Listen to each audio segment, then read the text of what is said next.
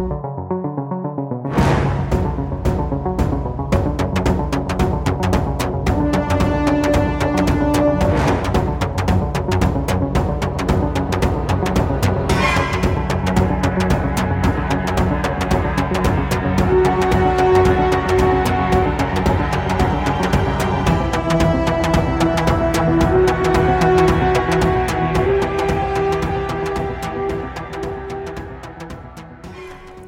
und herzlich willkommen. Ich begrüße euch alle zu einer neuen Folge Verbrechen unter uns, dem True Crime Podcast.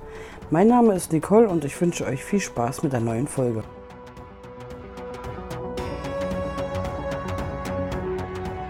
Hallo meine Lieben, ich wünsche euch einen wunderschönen guten Tag, Abend oder Nacht, je nachdem wann ihr die Folge hört. Ich hoffe, ihr habt eine tolle Woche gehabt und freue mich natürlich, dass ihr heute wieder eingeschaltet habt.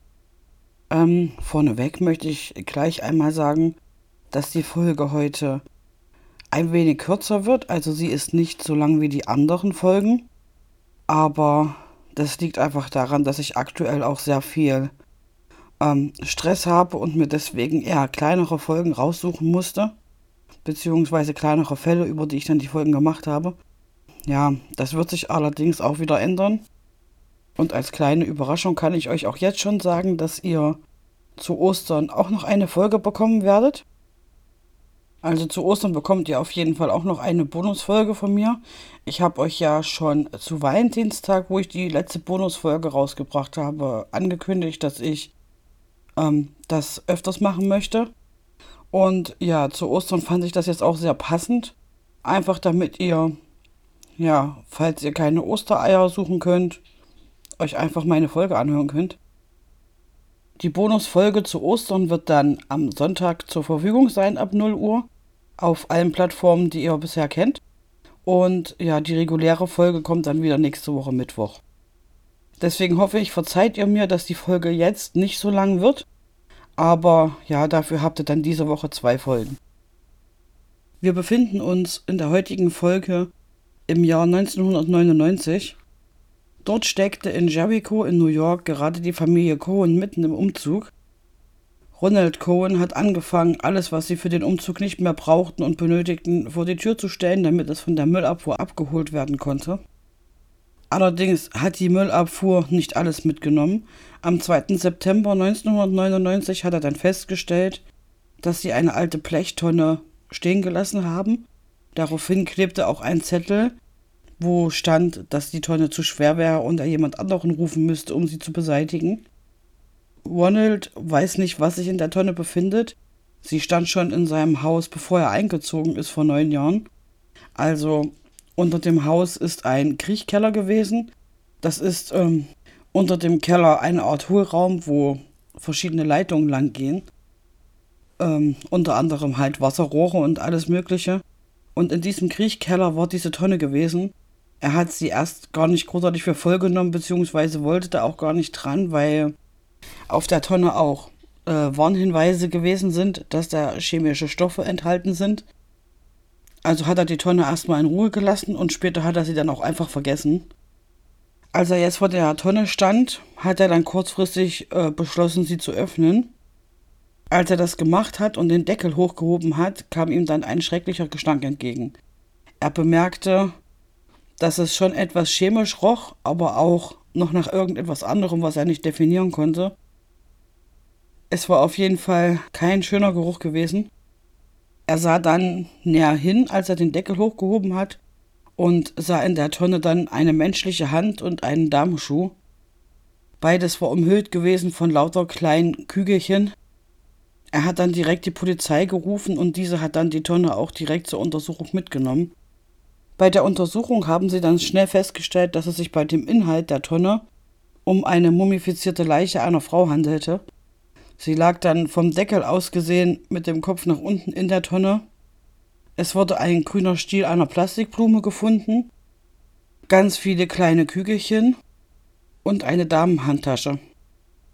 Auf dem Boden der Tonne war eine grün-bräunliche Flüssigkeit gewesen, und der Inhalt der Damenhandtasche war komplett zerstört, weil ja, weil die Handtasche auch am Boden der Tonne lag und die Flüssigkeit die ganze Zeit hineingezogen ist. Die Frau ließ sich natürlich nicht mehr identifizieren. Die Leiche ist äh, deswegen so gut erhalten geblieben, weil sie in dem Fass luftdicht verschlossen gewesen ist. Deswegen ist sie dann auch mumifiziert. Es wurde dann festgestellt, dass sie wahrscheinlich mit einem stumpfen Gegenstand erschlagen wurde. Auffällig war, dass es circa zehn unterschiedliche Verletzungen gewesen sind, am oberen und am hinteren Teil ihres Kopfes. Außerdem gab es mehrere Schädelbrüche. Teilweise ist der Schädel schon in mehrere kleine Teile gesplittert. Da man dort noch etwas Blut feststellen konnte, deutete das allerdings darauf hin, dass sie noch gelebt haben muss, ähm, als sie diese Verletzungen bekommen hat. Sie konnten außerdem feststellen, dass es sich um eine weiße Frau handelte, die aus Süd- oder Mittelamerika stammt. Sie wäre zwischen 20 und 30 Jahren alt und ungefähr 1,50 Meter groß gewesen und sie hatte schwarze Haare. Sie hatte allerdings auch noch etwas Ungewöhnliches, was ihre Zähne betraf. Sie hatte nämlich Gold an ihren Zähnen und das sah nicht so aus, als wäre es bei einem amerikanischen Zahnarzt äh, gemacht worden, sondern eher bei südamerikanischen äh, Zahnärzten. Zu dem Zeitpunkt war das da nämlich üblich gewesen, ja, Gold um die Zähne drumherum zu machen. Bei der weiteren Untersuchung der Leiche machten die, machten die Ermittler dann noch eine weitere schockierende Entdeckung. Als sie die Leiche der Jungfrau röntgen, sehen sie im Bauch der Frau einen ca. 40 cm großen Fötus eines Jungen. Die Frau stand also kurz vor der Geburt und war zu dem Zeitpunkt, wo sie gestorben ist, schwanger gewesen. Außerdem wurde auch Schmuck bei der Leiche gefunden, zwei Ringe und ein Medaillon. In dem Medaillon waren die Worte eingraviert für immer Patrice in Liebe Onkel Phil. Die Ermittler haben natürlich alles versucht, jetzt herauszufinden, um wen es sich bei der Leiche handelt. Dafür haben sie sich auch die Tonne genauer angesehen und auf der Tonne standen mehrere Zahlencodes. Ein Code davon hat sie dann zu einem Chemiewerk in Linden, New Jersey geführt. Aus alten Firmenunterlagen konnte man dann feststellen, dass die Tonne 1965 hergestellt wurde, also schon 34 Jahre bevor sie in dem Haus gefunden wurde. Außerdem haben sie in der Handtasche, die in der Flüssigkeit der Tonne gefunden wurde, mehrere Papiere und ein Adressbuch gefunden. Nach einigen Untersuchungen und unter anderem in einer Trockenkammer, wo die Flüssigkeit aus dem Papier gezogen werden konnte, konnten dann in dem Adressbuch tatsächlich noch Namen, Adressen und Telefonnummern sichtbar gemacht werden. Die Ermittler fingen natürlich an, die Nummern anzurufen. Das Problem war aber gewesen, dass sie schon über 30 Jahre alt waren und entweder die Besitzer die Nummer nicht mehr hatten oder verstorben waren oder einfach weggezogen sind. Außerdem haben die Ermittler dann auch noch eine Nachricht auf einem kleinen Stück Papier in dem Adressbuch gefunden. Diese wurde wahrscheinlich von einer Frau geschrieben, also höchstwahrscheinlich auch von dem Opfer. Darauf stand, sei mir nicht böse, ich habe die Wahrheit gesagt. Da sie so aber nicht weitergekommen sind, haben sie sich dann auf das Haus konzentriert und geschaut, wer in den 60er Jahren dort gelebt hat. Der damalige Besitzer heißt Howard Elkins er wohnte mittlerweile schon in Florida und ist zu dem Zeitpunkt auch 70 Jahre alt gewesen. Seine alten Nachbarn sagten auch aus, dass er mit einer Kunststofffirma in Manhattan zu tun hatte.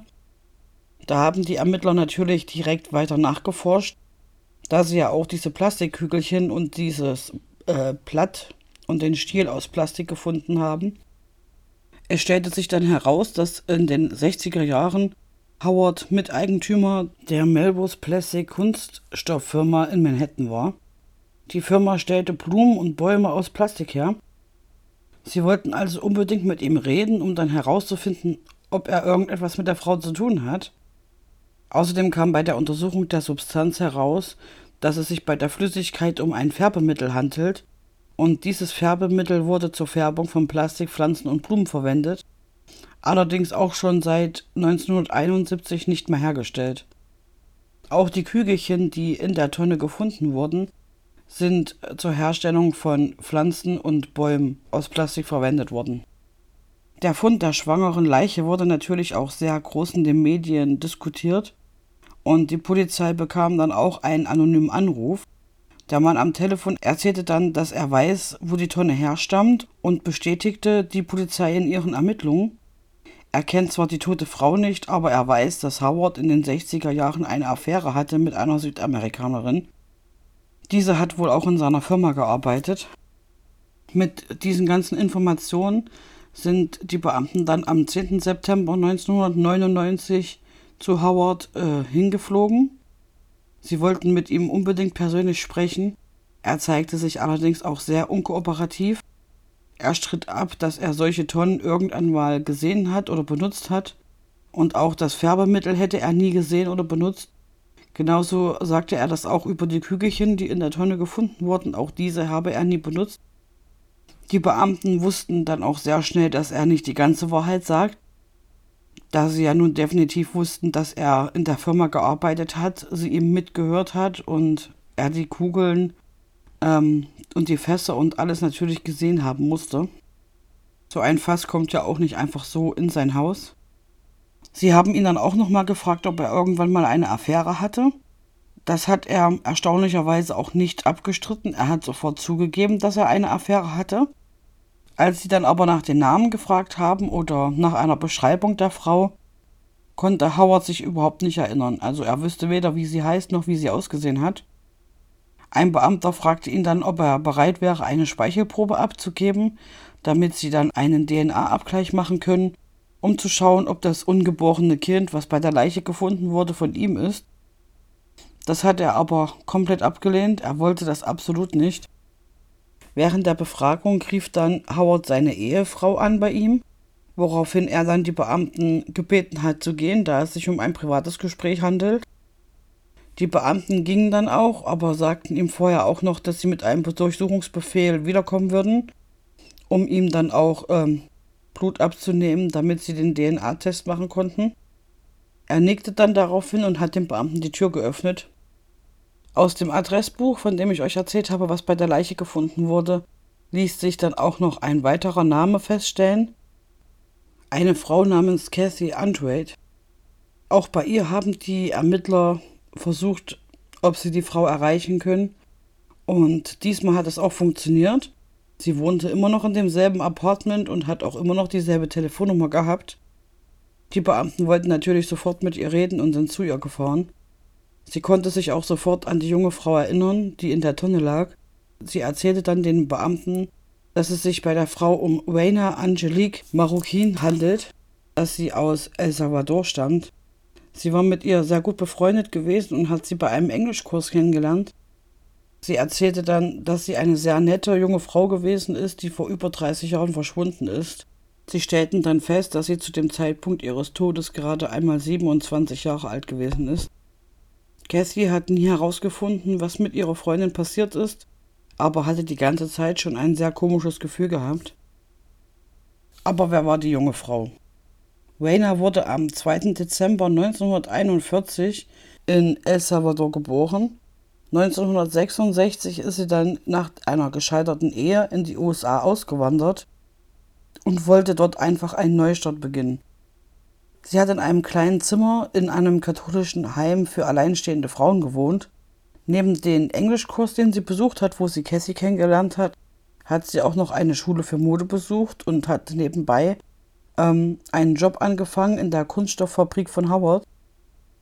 Sie interessierte sich sehr für die amerikanische Geschichte und allgemein auch für Amerika. Sie wollte unbedingt die amerikanische Staatsbürgerschaft haben und liebte die Stadt New York.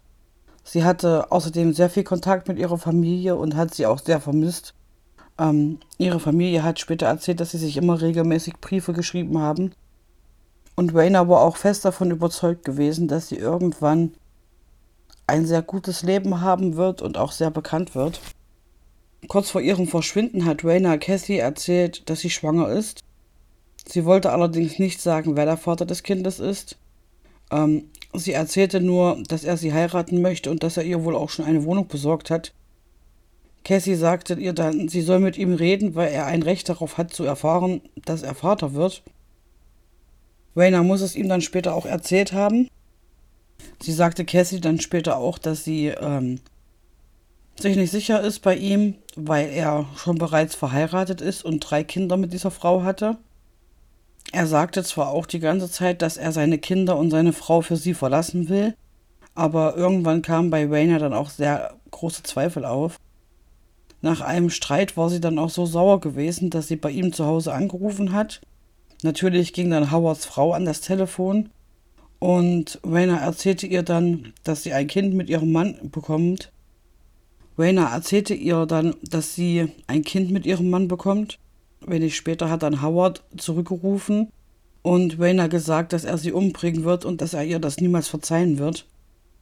Rainer fing daraufhin natürlich an zu weinen, hat dann Cassie angerufen und ihr erzählt, was passiert ist.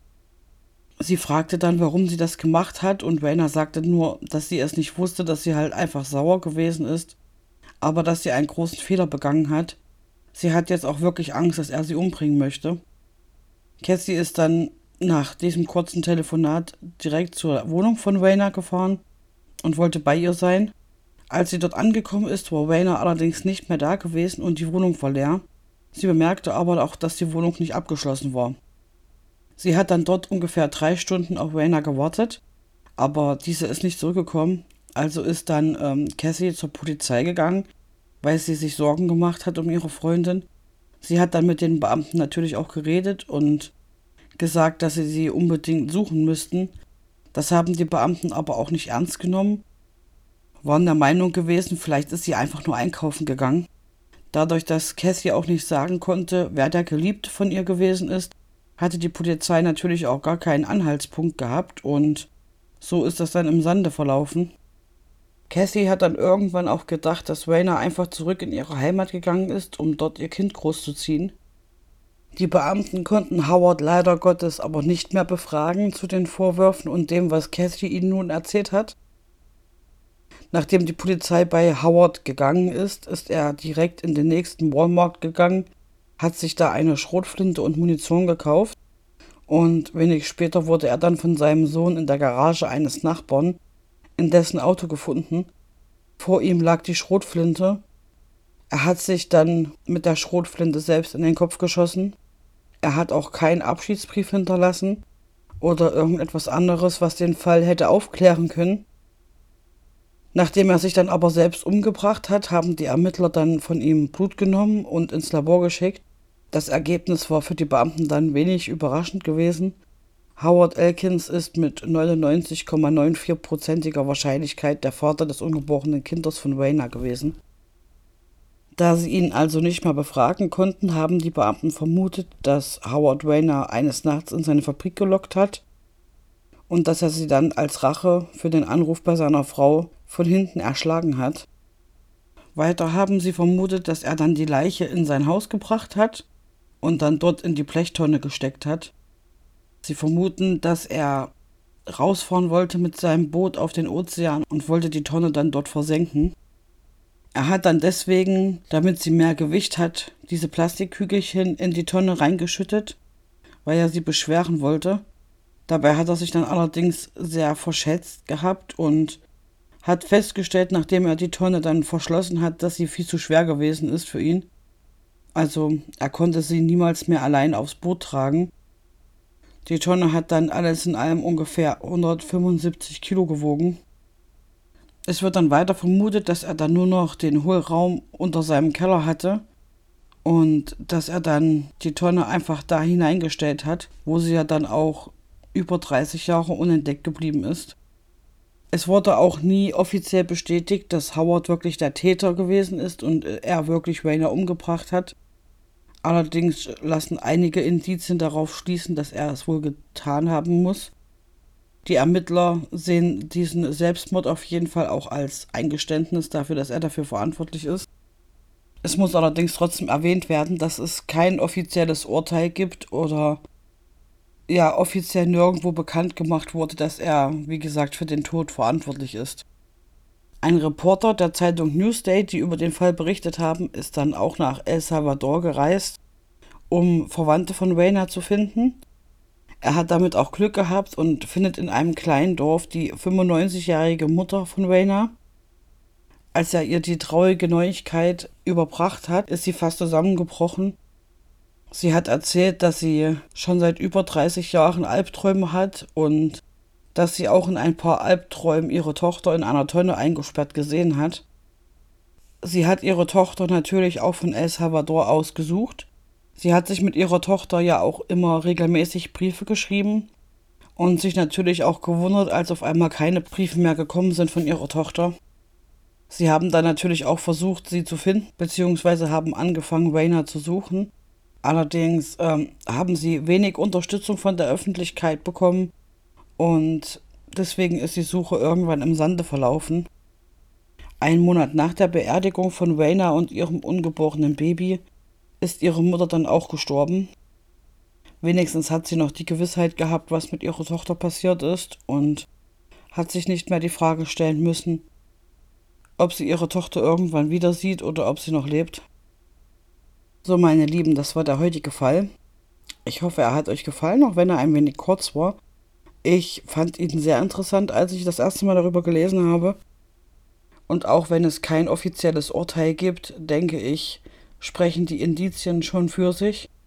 Mich würde allerdings interessieren, was ihr dazu sagt. Also seid ihr auch der Meinung, dass ähm, Howard für den Mord an Rainer verantwortlich ist oder Habt ihr noch eine andere Theorie, die für euch schlüssiger wäre?